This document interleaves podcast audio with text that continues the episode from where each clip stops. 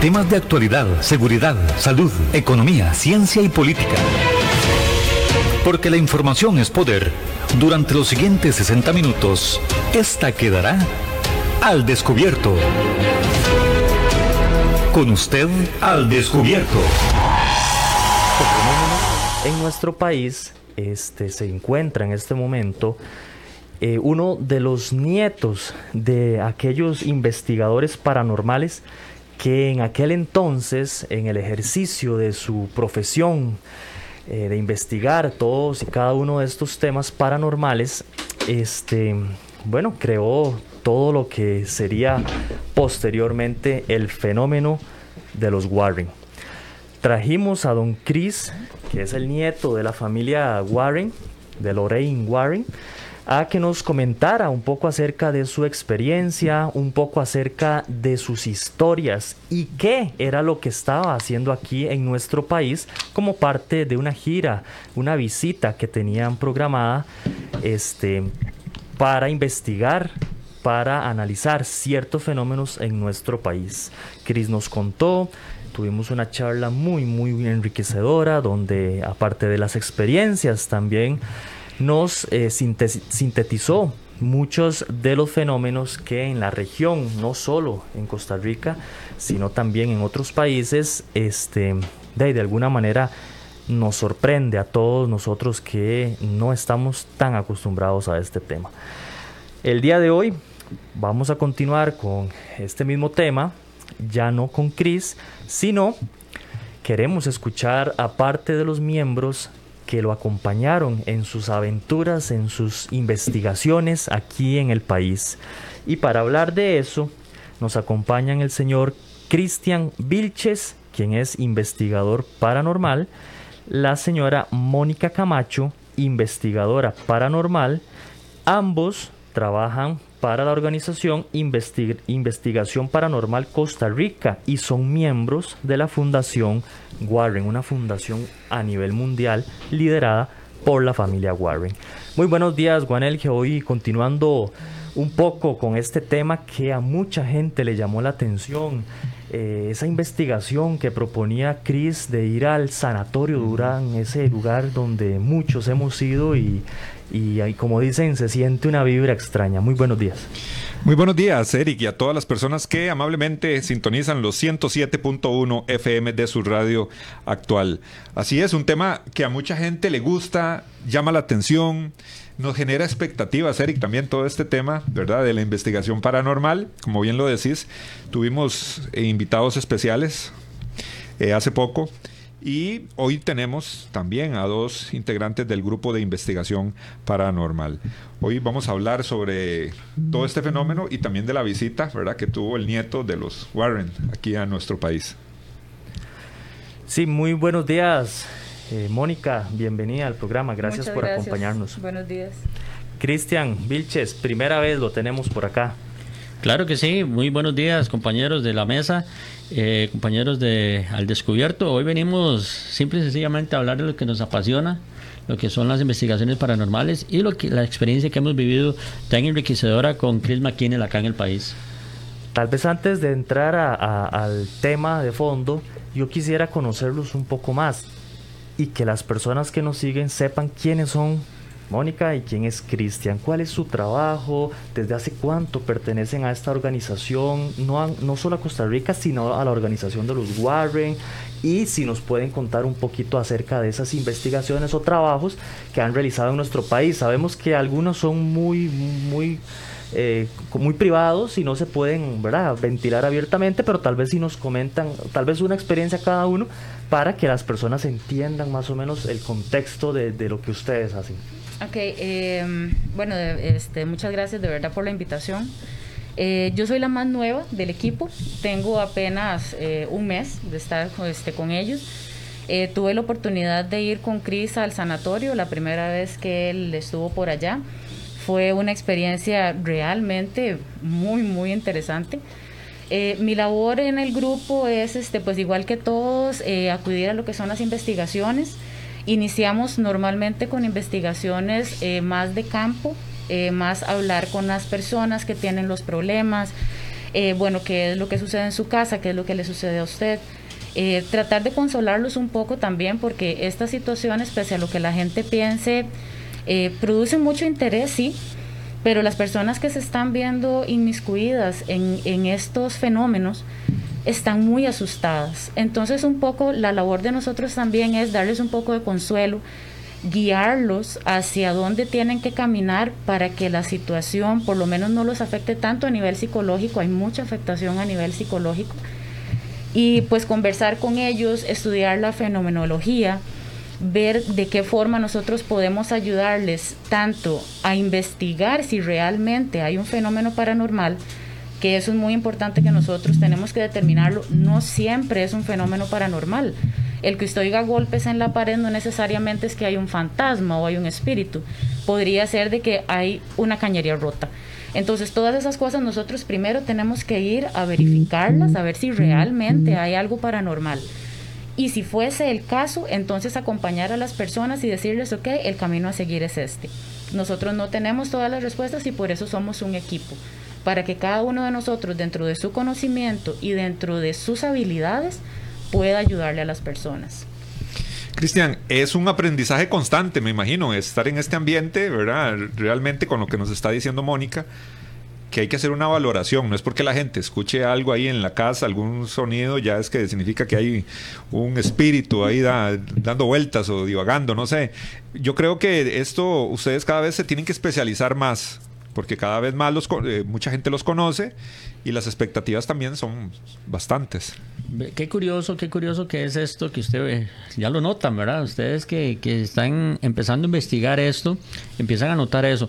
No todos los casos son iguales ni similares, pero la experiencia que a mí, en mi caso personal, me dicta, me dice que día a día tengo que ir aprendiendo de lo que los compañeros me van enseñando. Porque yo puedo ser un buen investigador o puedo ser un mal investigador. Pero si yo pongo en una balanza lo que yo puedo hacer y lo que el compañero mío está a la par haciendo, es donde el grupo va a crecer. He estado, he estado en varias investigaciones donde realmente, como popularmente diríamos, se nos para la peluca. Se nos para la peluca porque hay cosas que no tienen explicación científica. Y yo soy una de las personas, como buen investigador, que yo puedo considerarme de las personas más escépticas que pueden existir. Tuvimos un caso ahora con una de las visitas de Chris en el sanatorio, que algunos de los compañeros escucharon un llanto de un niño. Y yo automáticamente dije, eso es una paloma. Vos, lo, lo justificas todo o tratas de buscarle esa respuesta. Yo antes de decirte, mira, Juan, aquí hay un fantasma, aquí hay un espíritu, aquí hay un demonio, yo tengo que haber hecho un análisis de todas las Un descarte de todo. Un descarte de todo porque soy escéptico. Y por más que yo crea en las situaciones que pueden existir, yo no puedo decirle a usted, aquí hay tal cosa, si no he descartado montones de cosas. Una vez, hace muchos años, en una investigación que estuve haciendo, eh, se dice que en algunas de las investigaciones, cuando existen entes demoníacos en las viviendas, llegan olores fétidos, olores fatales. Una persona decía estar eh, en su casa visitada por un demonio, que X y que Y razón, y al final de cuentas hasta olores extraños, olores fétidos. ¿Y saben qué eran los olores fétidos? El tanque séptico que estaba a punto de, de colapsar. El muchacho era adicto a las drogas es parte importante de los descartes también, y no había tal posesión demoníaca, ni, ni, un ente que andaba vagando por ahí. Entonces, ya uno va aprendiendo hasta de eso, porque tenés que descartar todo. ¿Qué tuve que hacer? Ir a levantar las, las, tapas de, del lugar para saber que ya el tanque escéptico se estaba rebalsando y ese era el olor fétido que ahí, que ahí llegaba. Entonces, no todo lo que se mueva, no todo lo que se cae, no todo lo que suene, es una, una entidad que anda ahí molestando. Un día estos hablaba con una amiga y me decía, Cristian, es que en mi casa hay un sonido como que se desinfla una llanta 24/7. ¿Hace cuánto? Hace tres días. Ah, empezamos a hablar, empecé a, hablar con ella. Duramos casi unas, te puedo decir que unas tres horas dialogando. Y al siguiente día me dice, mira Cristian, ya encontré la causa de, de, la, de la llanta desinflándose. ¿Yo qué era? Me dice que mi hijo instaló un juego en la tablet y el, juego no, eh, la tablet nada más estaba bloqueada, pero no, no estaba apagada. Entonces durante tres días Sonaba. empezó, sonaba un ruido ahí de un juego y ella creía que ya algo estaba pasando en su hogar. Y a raíz de todo lo que pudimos conversar, de todo lo que ella me contó, que claramente muchas veces, la mayoría, el 99.5% de las veces tenemos que manejar en confidencia- confidencialidad, este, nos dimos cuenta que, que era un juego, que era un juego y que no había nada ahí que asustara. Entonces día a día tenemos que ir conociendo más, tenemos que ir aprendiendo de más. Entonces yo ahora posiblemente en otro, en otro caso que, que me llegue, voy a tener que ir, ¿tiene algún aparato electrónico por ahí que esté... Hay que saber de todo, Sí, Cristian. sí, sí, sí. entonces ya, ya uno va descartando y aprende. Hay que ser plomero, hay que ser carpintero. De todo, de todo, de todo, porque les voy a contar algo. Yo me encargo mucho en, en el equipo de investigación paranormal CR de las exploraciones en el campo. Digamos, y los quiero invitar a ustedes dos que vayan a una exploración conmigo para que ustedes se den cuenta de lo que puede pasar ahí. Yo que ando haciendo exploraciones en lugares alejados, en lugares donde usted dice, ¿cómo nos vamos a meter en un potrero a medianoche? ¡Qué susto!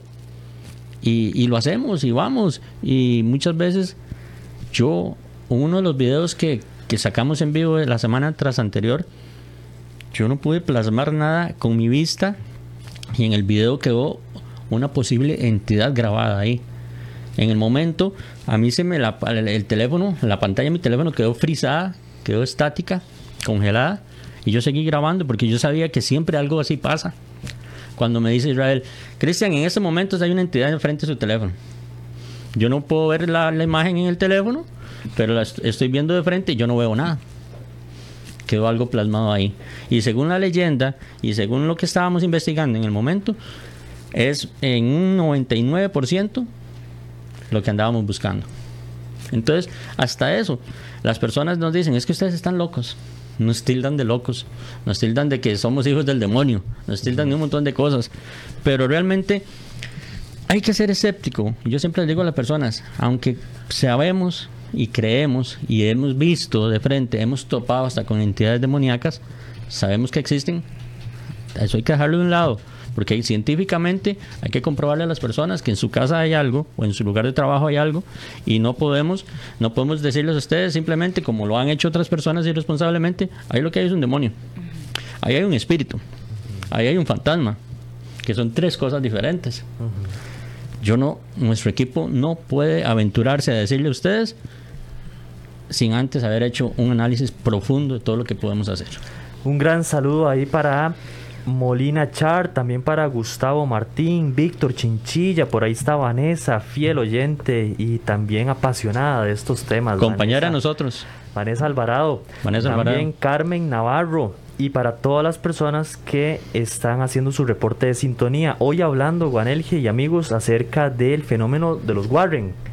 De esos, eh, esos investigadores históricos que dieron vida de alguna manera a las películas, la saga de la Anabel, del Conjuro y demás. Por acá nos pregunta Ángel Solano, quiénes son las personas o cuál es el perfil de las personas que realizan estas investigaciones. Tal vez, Mónica, si nos comentás cómo ingresas vos ahí, o sea, por qué ingresás. Tienen que tener algún tipo de don. Ya esto lo habíamos hablado anteriormente, pero para contestar la pregunta y para las personas que nos están preguntando, porque ya son varias en relación a eso, ¿cuáles son esas características para que conformen un grupo de investigación de este tipo? Ok, en primer lugar, lo más importante es tener un enorme deseo de ayudar. Esto es lo primero. Si usted no tiene ganas de ayudar a los demás sin recibir ningún tipo de este Remuneración. Exactamente, no lo haga. Nosotros, todos los que estamos en el grupo de investigación, tenemos claro que lo primero para nosotros es, sabemos que hay gente muy asustada, sabemos que hay gente que no sabe qué es lo que le está pasando y lo único que queremos es ir y ayudarlos. Eso en primer lugar. Eh, después, para el equipo de investigación, sí, efectivamente, eh, hay algunas personas que eh, pues tenemos ciertas habilidades. Yo en el caso mío particularmente este, ingresé porque, bueno, yo contacté a Chris, yo sigo a Chris eh, desde hace mucho tiempo y cuando me di cuenta que estaba en el país, yo estaba deseando conocerlo, entonces le escribí y él me remitió con Israel, me dijo conversar con él para que nos conozcamos. Tuve la suerte de ir al primer viaje al sanatorio Y este, pues ahí, eh, pues él, él pues analiza un poco el perfil de las personas, que no sean personas que anden buscando como llamar la atención, ay sí, yo soy, ¿verdad? Con bombos y platillos muy carga. Em, yo tengo habilidades, entonces, este, pues sí se tiene que analizar, no es nada más de que yo diga soy clarividente, sino que realmente que la persona demuestre que tiene las habilidades, porque de nada me sirve decir soy clarividente para ser muy cool, pero resulta que a la hora de una investigación voy a ir y le voy a hacer un daño a alguien, que de hecho hay uno de los casos que se llevó en el que a una señora le dijeron cosas muy feas, una persona, otro grupo de investigación que se dedica a esto, eh, le dijeron cosas muy feas sobre su mamá que acababa de fallecer a una señora y ha sido muy difícil para, para las personas este, sobrellevar el asunto. Entonces sí se busca un perfil de personas que quieran ayudar, que sean serias. Las habilidades son importantes, sin embargo no es eh, lo primordial. Eh, tenemos compañeros en el grupo que no tienen ningún tipo de habilidad diferente o, no ven cosas, no sienten. Sin embargo, la ayuda de ellos es a nivel técnico, a nivel de son muy buenos en las relaciones interpersonales, entonces son muy buenos ayudando a los demás. Chris McKinney es psicólogo. Entonces, tiene que haber un todo. El perfil de las personas, no hay un perfil específico. Es ganas de ayudar y gente que esté comprometida de que realmente quieran ir a una investigación y decir, ok, yo voy y no voy a ir a hacer un drama. O sea, si, si pasó una sombra enfrente, no es que vamos a salir todos gritando con las manos arriba, ¿verdad? Sino mantener la calma y decir, ok, nosotros venimos aquí a hacer un trabajo serio y responsable. Bueno, y es que hay gente que no cree. Hoy por hoy hay gente que no cree en esto. Yo, yo eso cuando vos decís, cuando vos decís que hay gente que no cree, yo me cuestiono mucho eso, porque Vos le preguntas a cualquier persona, y hablemoslo como nosotros lo hablamos, ¿te han asustado alguna vez? Y mucha gente dice que sí. Sí, pero ¿por qué? Digamos, ¿qué, cuál fue realmente la razón que me asustó? Exacto, pero decir que nadie cree por completo en que pueda haber un fantasma o que pueda haber, no sé, un espíritu, la gente bueno, yo no sé, yo le pregunto a cualquier persona y estoy seguro, y yo te pregunto a vos, ¿alguna vez te han asustado? O que vos consideres que te asustaron. No, yo no estoy hablando de un fantasma, un demonio, eso yo no lo manejo, lo manejan ellos, ¿verdad? Pero casi que todo el mundo tiene su, historia su historia referente a algo. Y hasta desde el niños, las leyendas, todos los cuentos y demás, que son cosas paranormales, digámoslo así. Todos creo que tenemos algo ahí que contar referente a esto. ¿Cuáles eran, Mónica y, Cristian, cuáles eran las expectativas de ustedes cuando fueron al sanatorio? Sabemos de que aquí a nivel nacional el sanatorio Durán ha, generado mucha especulación de que, de que hay espíritus, todo esto. ¿Cuáles eran las expectativas cuando ustedes fueron? Ok, em, pues al principio inicialmente era hacer una exploración. Eh, Chris McKinnell tiene pues también capacidades, tiene dones. Y pues era ver pues si él sentía algo, a ver si un poco pues o se desmentía lo que se hablaba del sanatorio o si más bien se reforzaba. Eh, por ahí sí yo leí en algún medio de comunicación X que este, dijeron que desde que Chris fue al sanatorio se alborotaron las entidades y ahora todo el mundo toma fotos, nada más alejado de la verdad. Él no anda alborotando entidades, él no anda haciendo invocaciones a lo loco para que algo salga, nada. Nosotros fuimos, eh, se hizo un recorrido por el sanatorio, fue muy interesante porque sí, Chris logró canalizar varias entidades que hay ahí. Nada demoníaco ciertamente, al menos lo que se logró sentir fueron más que todo entidades pues que están ahí, fallecieron ahí, sí logró ayudar a trascender a un muchacho, si mal no recuerdo. Este, pero en, en, realidad la expectativa era eso, ir a hacer una exploración y ver a ver a quién ayudamos, porque hay algo también muy importante y es parte del ser de la Fundación Warren nosotros ayudamos a las personas, pero si de camino podemos ayudar a una entidad a pasar al otro lado y tener paz, también lo vamos a hacer. Porque igual son, pueden ser personas que están sufriendo. Entonces, la idea es, eh, con Cris en el sanatorio, vamos y vamos a ver a quién le ayudamos, a quien sea, pero vamos a ver a quién le ayudamos. Eso, eso es lo que mucha gente estaba esperando, ¿verdad? Entender y, y de una persona como Cris darnos cuenta realmente si había algo en el sanatorio, ya sea, como decís vos, este, un demonio, o un fantasma Espíritu. o un espíritu o un alma, alma en pena, como se le dicen. No sé si está bien dicho, vos nos corregís. Entonces yo creo que esas eran las expectativas. Y viene una autoridad en estos temas, como es Chris, de y lógicamente todos estaban pendientes de lo que pudiésemos o él pudiese contarnos. Ciertamente una entidad eh, demoníaca en ningún lado sentimos, o sea, no, no vimos eso. Sí hay varias entidades, pero algo demoníaco específicamente no. O sea, demoníaco, perdón, hace referencia a algo que quiera hacerle daño a la gente. Correcto. Correcto. Un ente demoníaco eh, nos referimos a, a lo que sabemos. Nosotros no lo manejamos como ente demoníaco, lo, lo hablamos en este momento así para que la gente nos entienda, pero nosotros nos, nos hablamos de, de una entidad de bajo astral. Una entidad de bajo astral. Porque a nosotros no nos gusta hablar frente a las personas, mira, aquí hay un demonio. Porque es asustar a las personas y salen corriendo y todo eso. Entonces nosotros tratamos de decir una entidad de bajo astral. Cuando nosotros sabemos que nos vamos a topar con una entidad de bajo astral, es una persona que te puede agredir, es una entidad que te agrede, te aruña, te golpea, te empuja. Esas son las entidades de bajo astral. Entonces, dicho sea de paso, ese día ahí, este, hay en cierto lugar que tenemos una, pequeña duda, que es en la casa del doctor Durán, que está al fondo arriba, donde sí se siente una presencia muy pesada, pero no podemos definir en estos momentos, como la casa está cerrada, no se pudo hacer ingreso, no podemos definir que hay una, una entidad de bajo astral, un demonio, lo que sea, pero sí se siente algo fuerte por ahí.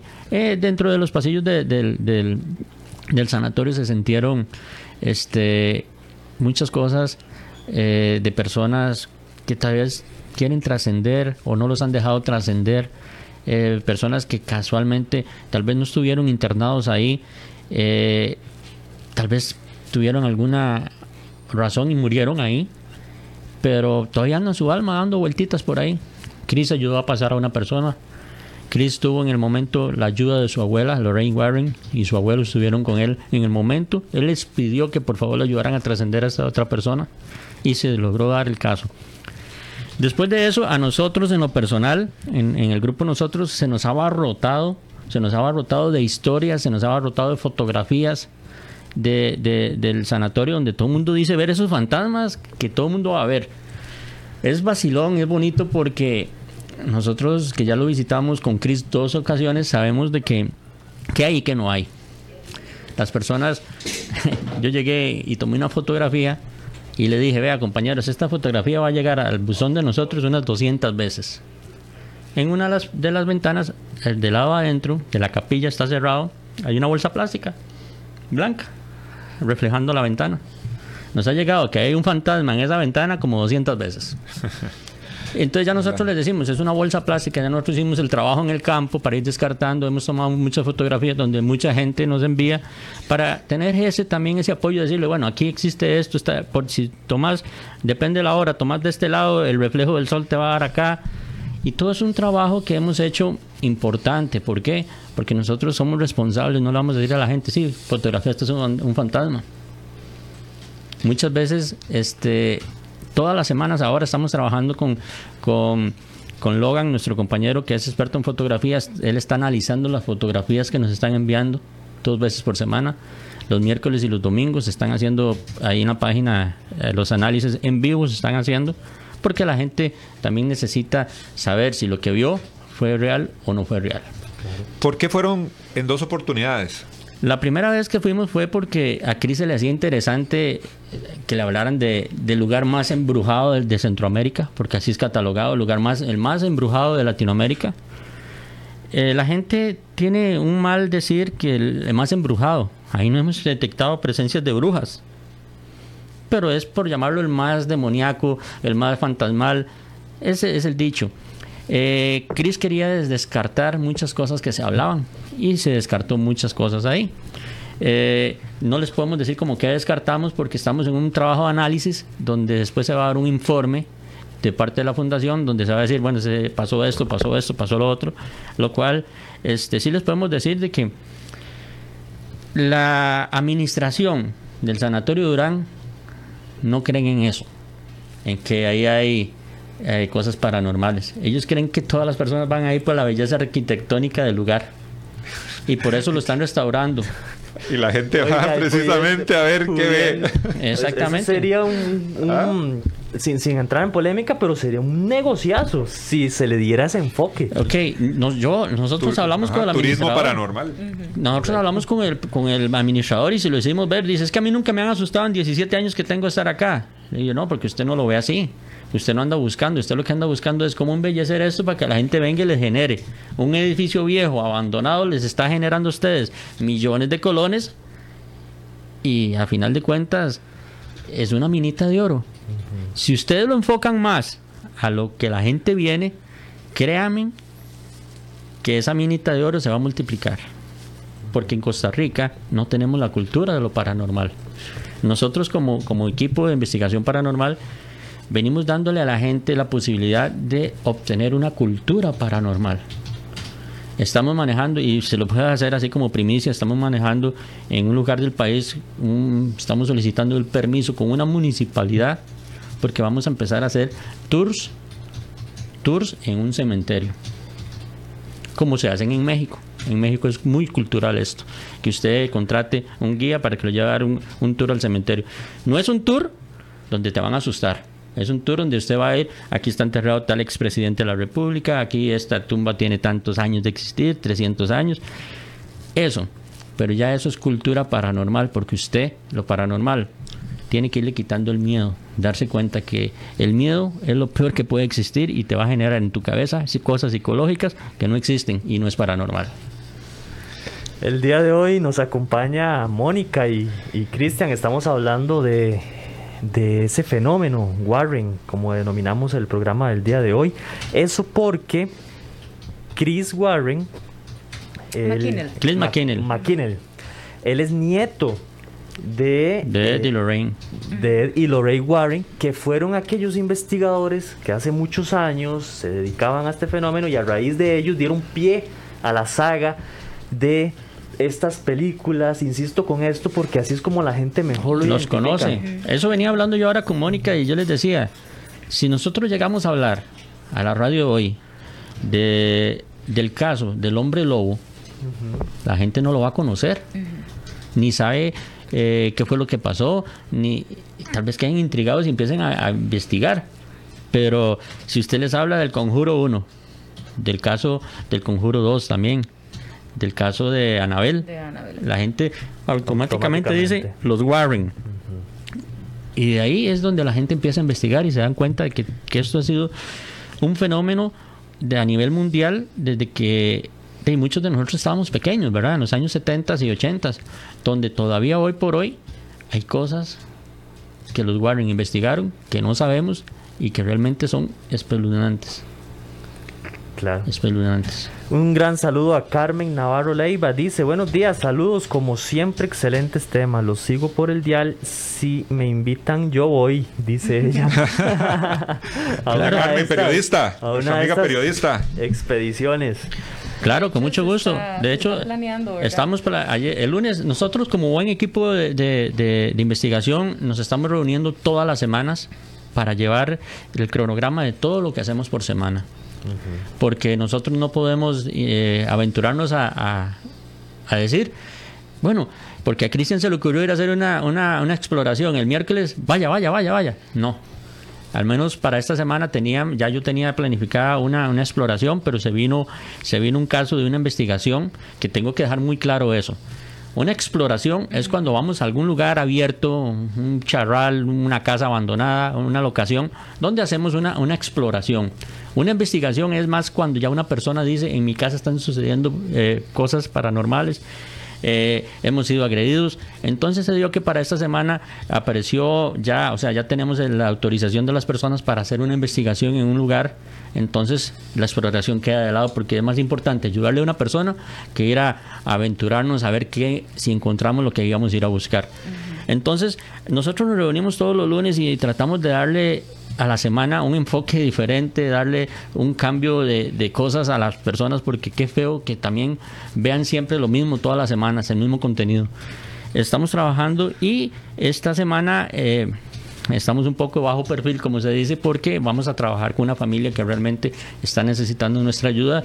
Y aquí donde nos ven, estamos preparándonos, estamos preparándonos porque ir a una investigación lleva un proceso de preparación de al menos una semana o varios días anteriores, porque uno tiene que cuidarse también, uno tiene que cuidarse y, tenemos, cada quien tiene su ritual antes de ir a una investigación, cada quien hace sus cosas, que les tengo que decir, que ese día, al menos yo en mi caso, yo tengo que bañarme, no puedo echarme desodorante, no puedo echarme de colonia, perfume, no puedo echarme nada porque no sabemos a qué nos vamos a enfrentar y a veces las entidades se manifiestan con olores. Y si usted anda un, un perfume muy fuerte, no vamos a, a detectar eso son cosas que pasan.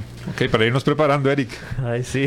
nada de colonia, nada de nada. No, no, no, no, no, no pero, es que, pero, es que, ustedes van a ir a una exploración. En una exploración sí pueden ah, ir así. Ah, bueno. A investigación no. Investigación tienen que pasar mucho tiempo de preparación. Bueno, ahí está bien, entonces. ¿Por qué? Porque, porque en una investigación, no es que en una exploración no se dé, pero en una investigación es más fácil que una entidad se te venga con vos para tu casa, se te pegue a vos y, y, y, saquemos ese demonio que estaba en esa casa y te lo lleves para tu casa.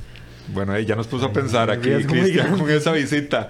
Mónica, eh, cuando cuando Cristian mencionó el tema de que le eh, Chris le ayudó a trascender a esta persona, ¿qué, ¿qué, es lo que hace Chris? O sea, ¿qué, ¿cómo se comunica o no sé? Cuéntenos. Ok, eh, cuando, cuando las personas tenemos algún tipo de habilidad especial, podemos comunicarnos con los espíritus desde muchas formas. Eh, hay algunas personas que somos clarividentes y somos medium, otras solamente son medium. Eh, hay, diferentes formas de, captar las entidades.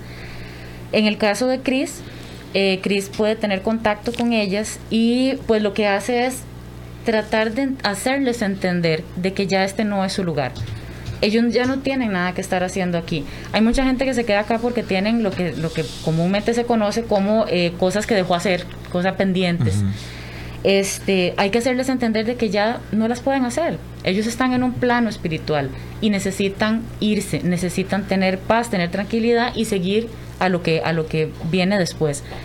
Em, hay mucha gente pues que no crees y, es totalmente válido no creer, totalmente válido.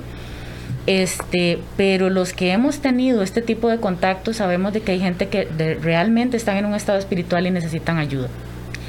Cris lo que hace es hacer todo lo posible para que esta persona, este, y tal vez son un poco cliché, ¿verdad? Pero es que vaya a la luz. Que acepte, primero que todo que acepte. como, porque... como un psicólogo de... Sí, de fantasmas.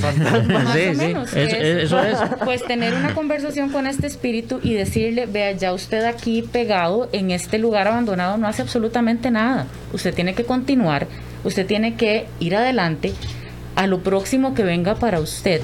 Y aquí pues es algo muy ambiguo porque todas las religiones lo ven como de una manera muy diferente, pero esto ya no se trata de religión esto te trata de decirle a esta persona, usted tiene que continuar. Hay más cosas que usted tiene que hacer. Su alma no desapareció, su alma está todavía acá. Y usted tiene que continuar. Entonces es un poco eso, como hacer psicología con esta entidad y decirle siga adelante, busque la luz. Este, hay muchas cosas importantes que usted todavía puede hacer, tenga paz y sea feliz. Básicamente eso es literalmente como ir un psicólogo. Ustedes saben que ustedes sin tener ninguna conocimiento, ningún conocimiento, experiencia o tener los dones que muchos tienen, pueden ayudarle a un ente de estos a, darle luz. ¿Ustedes sabían eso? Para nada. Pues, ahora que no los. Pues ustedes lo pueden hacer. Porque inclusive yo que no tengo un don desarrollado, sé que por ahí puedo tener algo, pero estamos en proceso, ¿verdad? Este, el sábado nos pasó. El sábado estábamos en una locación y andábamos con la aparatología. En el momento que decido utilizarlo, se manifiesta un ente le pregunto que si él murió en ese lugar, me afirma que efectivamente que sí, con la medición de campos magnéticos, me informa que sí. Y sigo haciéndole preguntas y donde yo le digo a él, ¿vos querés trascender? Me, me dice que sí. Pero en el momento que ya yo quiero darle esa luz, se va. Se va. Se desconecta de donde estamos hablando. Inmediatamente a la espalda de nosotros se escucha un golpe muy fuerte y se escuchan pasos. Las personas dos personas invitadas que andaban conmigo. La muchacha, yo sentí que pegó un brinco como de dos metros del susto que se llevó. Claro, obviamente todos nos asustamos, pero habemos personas que como ya estamos más acostumbrados a esto, el temor es menos, ¿verdad? Y es importante porque ustedes mismos pueden darle luz a las personas, a las entes que andan por ahí. No se hace falta tener conocimientos. Si usted realmente sabe cómo hacerlo, En internet usted puede preguntar todo y ahí se lo van a explicar o nosotros mismos podemos contarle. Simplemente usted le, pregunta y le dice y si él acepta, usted le da la libertad que trascienda y posiblemente va a trascender. Aparte que también es muy importante eh, los sentimientos de cada uno de nosotros, porque si yo quiero ayudarle a un ser espiritual a trascender, tengo que demostrarle que con todo mi amor y toda mi luz, yo le deseo lo mejor y deseo que trascienda. Entonces, los sentimientos son muy importantes. Hay personas que no tienen ningún conocimiento de esto, pero tienen tanto amor que pueden decirle a este ser espiritual, vea, yo le doy mi amor, le doy mi luz, trascienda, siéntase libre. El amor y la luz que usted le pueda brindar, no solamente a los espíritus, sino a los demás, es lo más importante que hay. Por eso en las investigaciones nosotros tenemos que tratar de ser muy profesionales, pero también muy empáticos con las personas con las que estamos trabajando. De nuevo, están muy asustados. Entonces tenemos que trabajar siempre bajo el amor hacia los demás. Eso es lo primordial. Por acá Osvaldo Calvo dice, el cerebro es sumamente poderoso y en algunas ocasiones nos puede hacer malas jugadas al hacernos ver cosas que no existen. Los espíritus no tienen ningún poder, a menos que uno se los otorgue. Ellos se alimentan del miedo. En cuanto a los fantasmas de personas muertas, no creo. Quien se muere, se muere y listo. Es parte de, esto que hablábamos, de, de, esos cuestionamientos. Es totalmente válido. En realidad nosotros no queremos obligar a nadie a que crea o a que no crea. No es nuestra función. Mónica, ahora, yo siempre cuando una persona me, me, me, hace un comentario así, que la persona muere y muere, yo le digo, físicamente no lo volvés a ver. Murió. Lo que murió fue el cuerpo. Porque usted siempre va a recordar a esa persona. Entonces para usted no ha muerto. Es lo igual, es lo mismo. Es lo mismo. Físicamente ya no va a estar esa persona, murió, pero muchas de estas almas que andan penando por ahí son porque los mataron y no se dieron cuenta que están muertos. Murió en un accidente, un solo golpe. El alma se desprendió del cuerpo, el cuerpo que va ahí, el alma anda vagando. Entonces yo les puedo decir a ustedes que el que muere muy pocas veces eh, se va a quedar acá. Pero depende de la manera que muera, tienes el, todos los números que hasta con serie comprados de que va a andar ahí vagando. Otra preguntita, Erika, antes de ir a la pausa que tenemos que hacerla. ¿Qué piensan ustedes sobre, lo he visto yo en documentales, Discovery y todo esto, sobre estas personas que prácticamente han fallecido, tal vez en accidentes, como decís vos, vi uno de un muchacho que se había ahogado y no sé cuánto tiempo estuvo en, prácticamente eh, muerto, pero volvió a la vida. O sea, su, él decía que su alma regresó, vio algunas cosas, inmediatamente su corazón volvió a palpitar. Como, reencarnación. No, no, vuelve a la vida. O sea, tuvo un accidente. Muere por, por estuvo prácticamente muerto porque llegaron los paramédicos. Los, era un ah, muchacho. bueno, uno de los ejemplos que recuerdo. Lo sacan de la piscina, no sé cuánto tiempo estuvo fuera y prácticamente muerto. Y él dice que vio algunas cosas, vio familiares y de un momento a otro sintió que recuerdo que alguien le dijo que él todavía tenía que quedarse en la tierra y vuelve. Su corazón vuelve a palpitar sin ningún daño cerebral importante, porque fueron bastantes minutos que estuvo la persona eh, supuestamente muerta, ¿verdad? Estaba, estaba ahogado en una piscina. Eh, ¿Qué piensan ustedes de, de ese tema? ¿Qué podremos hablar? ¿Eso sería el alma o qué?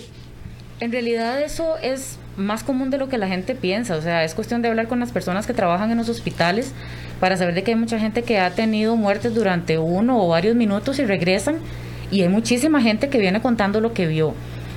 Eh, en realidad aquí es muy difícil poderle cuestionar a alguien si lo vio o no lo vio. Evidentemente si hubo un daño cerebral, pues sí podrían haber eh, circunstancias que lo llevaron a tener alucinaciones, muy evidente. Pero si la persona no tiene daño cerebral y viene diciendo, es que yo vi a mi papá, a mi mamá, a mi abuelito, y ellos me dijeron, no vea, usted todavía no, tiene que regresar, yo no veo ninguna... Eh, pues ninguna imposibilidad para creerle, o sea, podemos creerle. Lo que pasa es que también es difícil porque nosotros no vimos lo que esa persona vio. Sin embargo, si no hay un daño cerebral de por medio y esta persona dice, mi abuelita vino, me agarró de la mano y me dijo, no, papito, usted todavía no pues yo no veo por qué no creerle. O sea, muy a nivel personal, yo no veo por qué no creerle a esta persona. Puede, puede que sea cierto. Eso, eso como muy, muy claro nos lo deja Vanessa Alvarado, nuestra compañera, dice, eso se llama experiencias cercanas a la muerte. Ese es el término Ese es el término científico, experiencias cercanas a la muerte. Vamos a ir rápidamente a la pausa hoy conversando con Cristian y con Mónica acerca de temas paranormales y también acerca de esa visita de, de Chris McKinley. McKinley. Él es el nieto de Lorraine Warren, de los creadores, de los que dan vida a la saga de películas, de historias de la monja, el conjuro y de Annabel. Al regresar vamos a continuar conversando con ellos y ellos tienen una invitación muy importante para aquellos que les guste, que quieran conversar con Chris, con el nieto de los Warren y que quieran escuchar sus experiencias. Vamos rápidamente, Otto y amigos, a la pausa y ya casi regresamos. Así es la verdad y así es la información. Y aquí queda al descubierto. Al descubierto. En breve estamos de vuelta. Estos son nuestros convenios comerciales.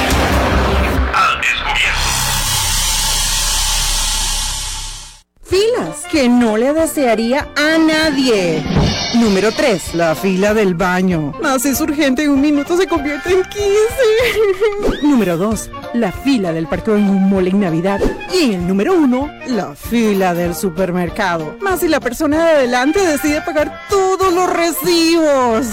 Brínquese la fila. Ahora puede pagar la revisión técnica al sacar su cita en rtv.co.cr. Fácil, rápido y seguro. Así llega directamente a las líneas de inspección. RITEVE. Comprometidos con la vida.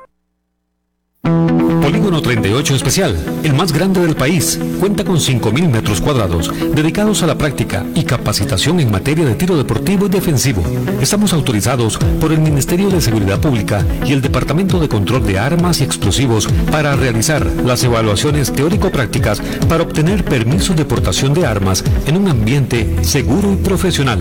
Portación de armas, cursos, capacitaciones, alquiler de salas o pistas para disparo bajo techo y al aire libre. Polígono 38 Especial, el más grande del país. Para mayor información comuníquese al 2245-7186, 2245-7186 o al WhatsApp 8449-5811, 8449-5811. Búsquenos en Facebook e Instagram como Polígono 38 Especial. ¿Deseas ser o eres un portador responsable de un arma de fuego? Si es así, debes ser parte de la Unión Costarricense de Portadores de Armas de Fuego. Al ser miembro podrás disfrutar de grandes descuentos en productos y capacitaciones en todos nuestros comercios afiliados. Además contarás con asesoría técnica, legal y psicológica de manera gratuita. Más información al 2221 5758 o al 8936 1803 o búscanos en Facebook como Unión Costarricense de Portadores de Armas de Fuego. UCOPA, portadores responsables al servicio de Costa Rica. Centros de formación en criminología y seguridad. Somos líderes en capacitación en las áreas de criminología y seguridad, asesoría, consultoría, peritajes, armería e investigaciones privadas. Centros de formación en criminología y seguridad. Para mayor información, comuníquese al 2221-7725, 2221-7725 o al WhatsApp 8556-1719, 8556-1719. Búsquenos en Facebook como Centro de Formación en Criminología y Seguridad. Hay más temas que tocar en el espacio de hoy para poder dejar la información al descubierto.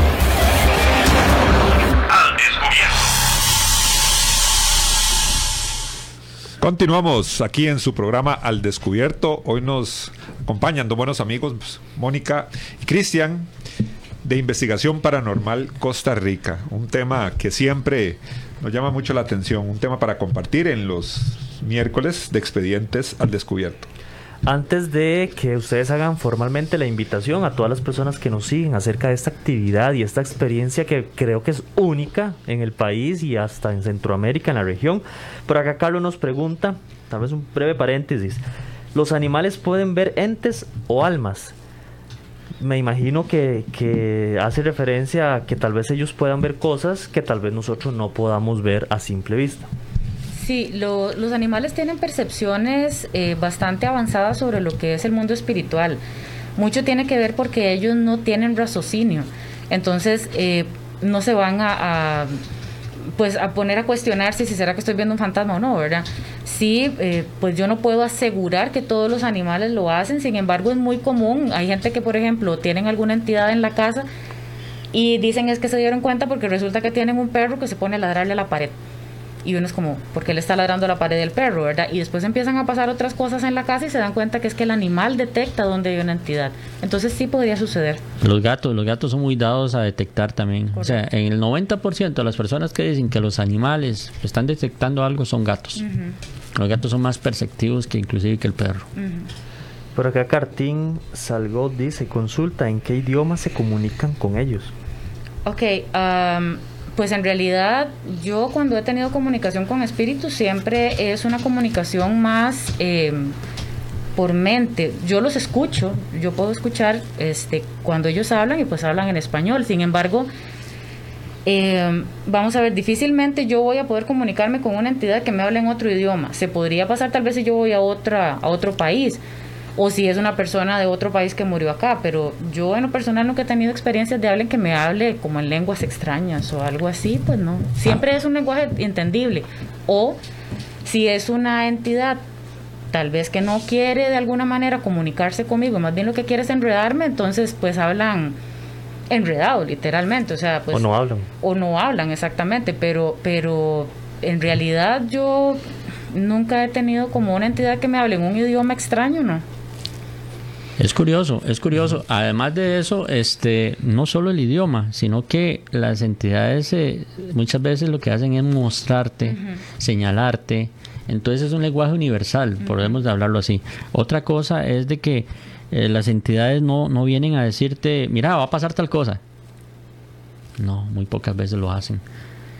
Este, hay algo muy curioso también.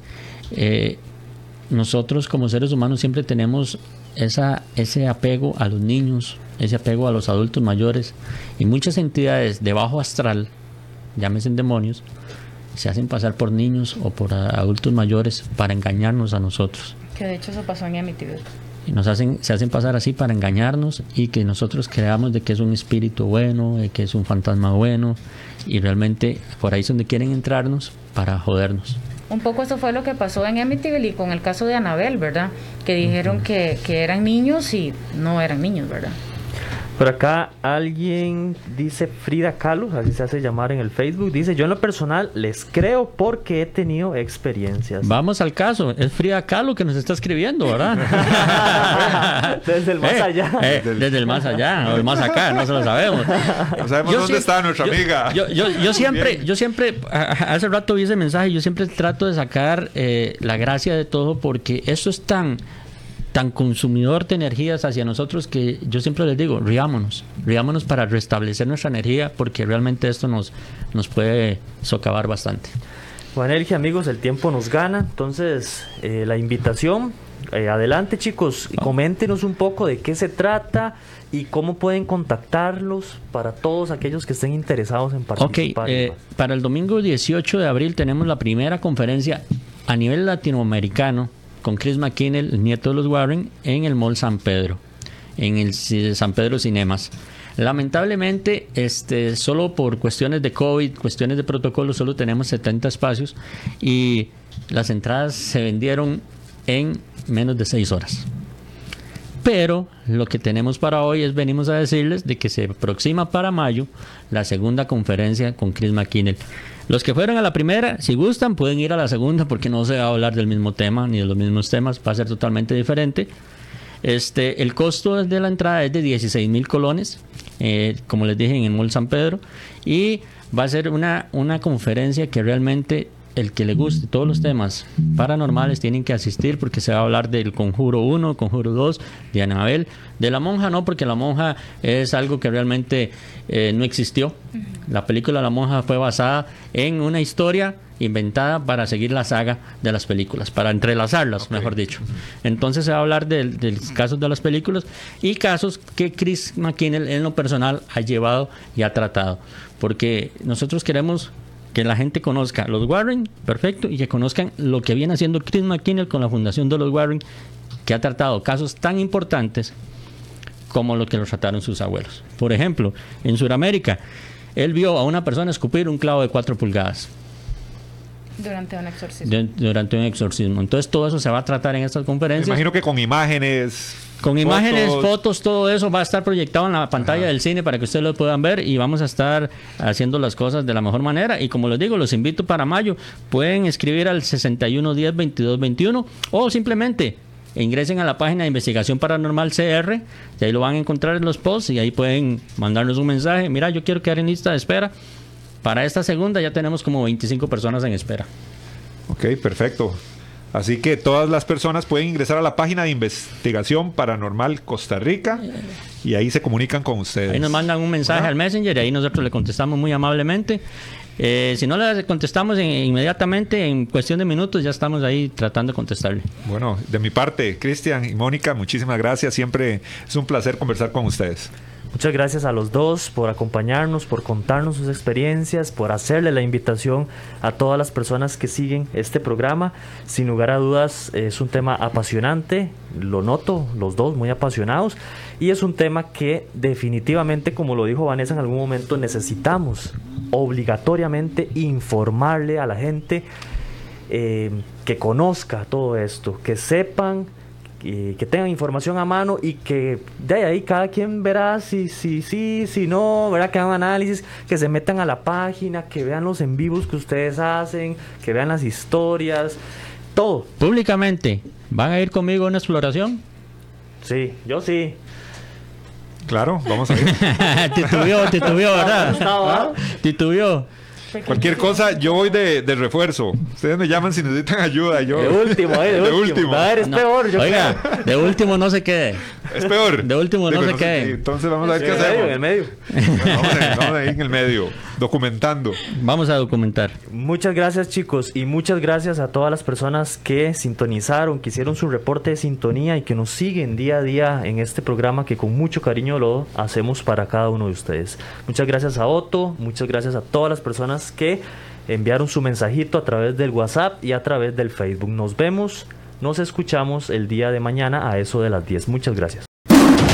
Temas de actualidad, seguridad, salud, economía, ciencia y política. Porque la información es poder. Esta ha quedado al descubierto. Al descubierto.